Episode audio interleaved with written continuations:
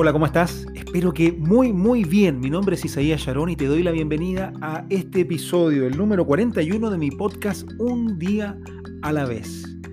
En este mes hemos venido conversando sobre competencias y desempeño y este es el último episodio sobre esta temática. Ya en el mes de mayo tendremos un nuevo tema, pero siempre lo puedes volver a escuchar en Spotify, Apple Podcasts, Google Podcasts o en mi sitio web www.isaíassharon.com. Sígueme también en redes sociales para que estemos en comunicación y podamos también compartir nuevas reflexiones, más contenido y seguir creciendo juntos. En este episodio quiero abordar contigo un tema importante y lo he llamado motivación y competencias. Muchas veces necesitamos ser más competentes, aprender nuevas cosas, desarrollar nuevas habilidades, lograr este nivel de competencia inconsciente que habíamos conversado en el episodio anterior, pero nos falta la motivación. Muchas veces nos falta la energía para poder llevar adelante tanto nuestros procesos de aprendizaje, de mejora continua, como también la ejecución propia de las tareas que forman parte del logro de nuestras metas y objetivos. ¿Cuántas veces has comenzado un desafío, no sé, la dieta que parte el lunes o cualquier otra cosa, pero la motivación falla? Falta la energía interna suficiente para poder lograr hasta el final eso que dices que quieres. Es por eso que he querido en este último episodio sobre esta temática, en el mes de abril, hablar de motivación y competencia. Porque la motivación juega un rol fundamental. Y te quiero contar brevemente una historia de la investigación de estos temas. Hace mucho tiempo atrás, un caballero llamado David McLellan tenía en su cabeza una idea y era que la motivación permitía que las personas lograran mejores resultados y comenzó a estudiar a muchas personas para poder comprobar esta hipótesis que tenía y llegó a la conclusión de que no era cierto de que no basta con la motivación para poder conquistar los objetivos que tenemos o lograr un alto desempeño. Fue así que este mismo caballero, David McLellan, acuñó el término de competencias. Antes no existía ese término para referirse a nuestras habilidades o capacidad de ejecución. Y así surge el tema de que la competencia es fundamental para poder lograr resultados. Pero esto no quiere decir de que la motivación no tenga un rol importante. Pero ¿de dónde sacar esa motivación? Existen cuatro grandes tipos de motivación. Y escúchame bien porque probablemente tienes de estas cuatro, pero en diferentes metas o áreas de tu vida. Existe la motivación intrínseca, que es la regalona, la mejor si pudiésemos ponerle un calificativo que buscamos para poder seguir avanzando en nuestra vida. La motivación intrínseca viene de tus creencias, de tus valores, de tu interior. No necesitas que nadie te premie, que te digan que lo haces bien. No necesitas un estímulo externo. Tú lo vas a hacer de todas formas porque tiene que ver contigo. Porque tú dices, es que no puedo hacer algo distinto. Es para lo que he venido, es para lo que he nacido, es para lo que estoy hecho.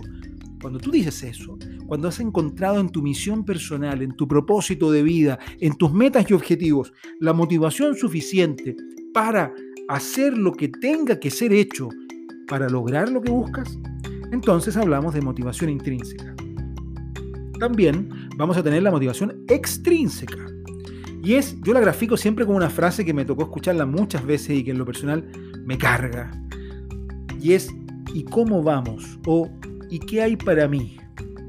En el fondo, ¿qué voy a ganar si es que muevo un dedo en esta cuestión? La motivación extrínseca es aquella que se gatilla por la recompensa externa que obtiene una persona. Por un reconocimiento, por un premio, por un bono, por un regalo, por lo que sea, ¿no? Por algo que no es interno, sino que viene de su entorno. La motivación extrínseca es muy efectiva, pero cortoplacista. Esto es igual que con los niños. Quieren un juguete hasta que lo tienen y cuando lo tienen, al poco andar ya es un juguete más y no causa la misma motivación que al principio.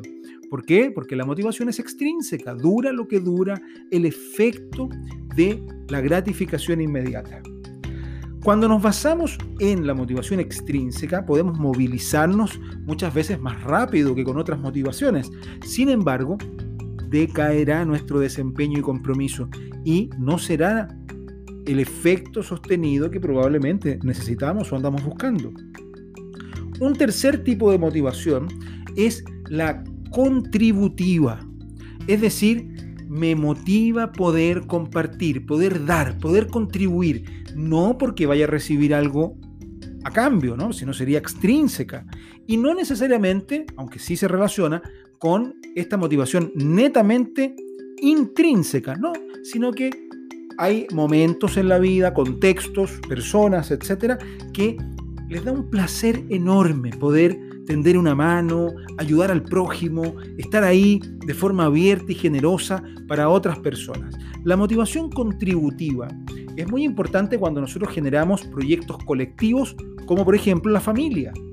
En la familia necesitamos una cuota importante de motivación contributiva, porque muchas veces hacemos cosas que preferiríamos no hacer, seamos honestos, pero las hacemos en este acto de entrega, en esta motivación por darle a la otra persona algo que consideremos que le puede ser útil y lo hacemos la mayoría de las veces desde el amor. Y es por eso que la motivación contributiva también es muy importante, sobre todo en los proyectos colectivos. Y hay una cuarta motivación que es la motivación de pertenencia, típico del vasito del, Starbucks o de andar con el adhesivo de Apple en el automóvil. Y uno dice, ¿por qué hacen eso? Al menos yo digo eso, ¿no? ¿Por qué hacen eso? Motivación de pertenencia. Identidad. Las personas se motivan en formar parte de aquello que está asociado a significados de valor personal, es decir, que marcan su identidad.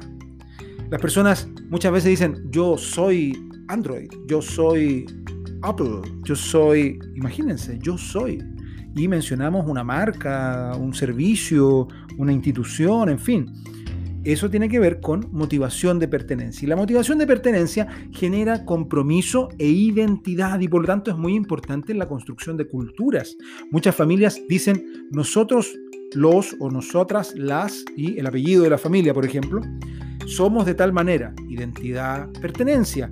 Y esto genera cohesión y es muy importante, por cierto, para muchos contextos de la vida.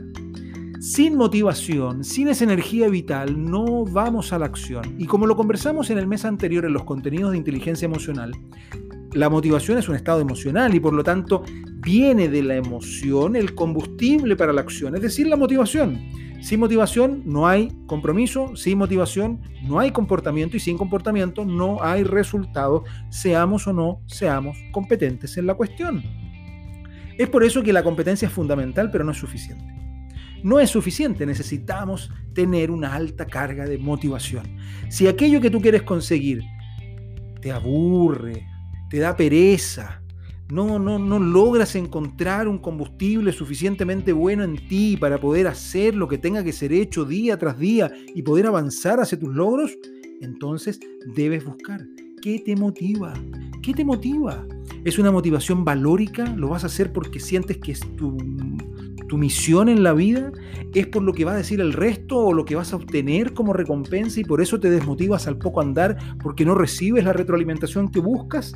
¿Tiene que ver con la pertenencia pero te sientes solita, solito en el mundo y, eso hace que te cueste avanzar? Eh, ¿O tiene que ver con la contribución? ¿Lo haces porque quieres compartir, quieres compartir, quieres compartir y por eso te mueves? Busca el motivo que te quede bien a ti, pero movilízate. La motivación es emoción que nos da vida, que nos da energía y que nos empuja a la acción. Y en ese comportamiento encontrarás el aprendizaje, la maestría y el resultado que estás buscando para tu vida. Así que ya lo sabes, encuentra esa motivación y sal allá afuera o sal allá adentro, depende de la meta que tengas, pero ponte a hacer lo que tiene que ser hecho para desarrollarte aún más y conquistar cada uno de esos sueños.